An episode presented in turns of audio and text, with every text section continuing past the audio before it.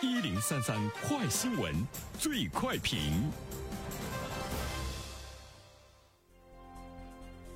焦点事件快速点评：近日，华中科技大学电信学院二零一七级博士生廖明辉及计算机学院本科毕业生吴敏妍二人一起入选华为天才少年计划，其中廖明辉斩获最高档年薪二百零一万元，而本科应届生吴敏妍年薪也超过了百万元。对此，我们来听听本台评论员袁生的观点。你好，单平。嗯，华为呢，这是在继续呢实施他们的天才少年的计划。其实这则新闻中呢有两个关注点特别值得我们去思考，一个呢就是华中科技大学，另外一个呢我们会看到呢天才少年的这个年薪呢，呃令人仰慕，尤其呢是刚刚毕业的很多的大学生们。首先我们来看一下呢华中科技哈。呃，其实呢，华中科技和这个华为，他们之间呢是有着非常好的渊源。人们说呢，华中科技大学是华为的娘家，华为呢是华中科技大学的东家。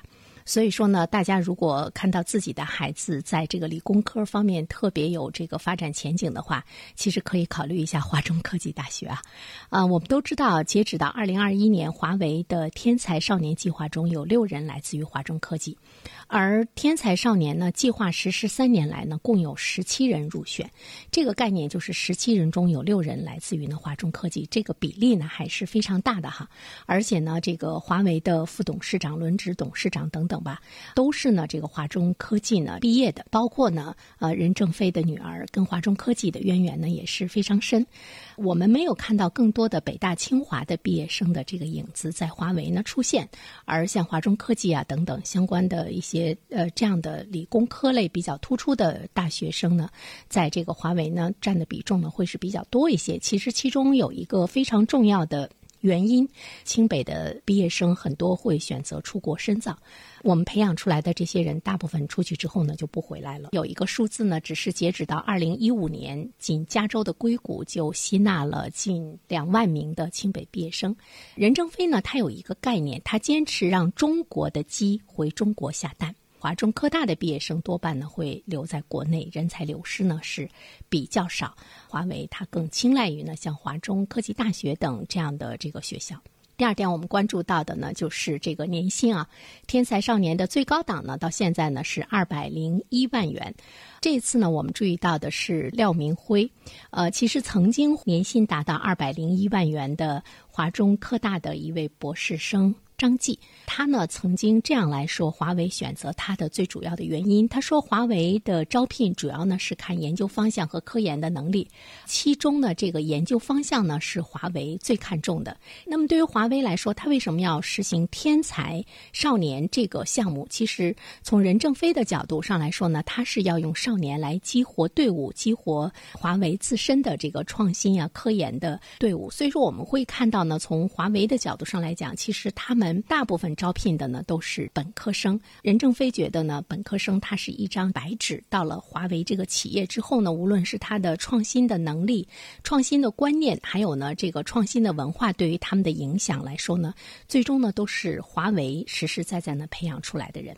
而且呢，从任正非的角度上来说呢，他认为华为公司未来要拖着整个世界呢向前走，这个呢是非常有一个远大的志向，雄才伟略哈，拖着整个世界。向前走，我们都知道，现在推动世界向前走的，当然就是科技力量。国家和国家之间的竞争呢，也是呢这个科技力量。所以从华为的角度上来说呢，它是要创造呢标准，要创造呢世界的标准。他认为，只有做成世界最先进。他们呢是标准，别人呢会向他们来靠拢。华为在二零一九年，他从全世界要选拔二十到三十名的天才少年。二零二零年呢，他从世界范围内招进了两百到三百名。按照华为目前公开的邮件来说，天才少年的工资按年度工资制度呢来发放，共有三档，最高档呢就是一百八十二万到二百零一万，最低档呢也不少，八十九点的六万到一百点的八万。在任正非看来，这些天才少年就像泥鳅一样，装活了他们的组织，也激活了他们的队伍。而且未来三到五年，他相信呢，华为公司会焕然一新，全部呢是换枪换炮，一定能。会打赢这场战争。那么究竟是一场什么样的战争？对于每一个中国人来说，其实我们呢也都是呢心知肚明哈。华为在科学家等人才的培养上呢投入了多年，就除了天才少年之外，尤其是在基础研究方面呢，这个投入呢是任何的企业，中国的企业呢都是无法这个比拟的。所以呢，对于呃。任正非来说，他是要让全世界的鸡都来中国下蛋，所以今天华为的强大，我们可以知道它背后的原因是什么了。好了，单平，好，谢谢袁生。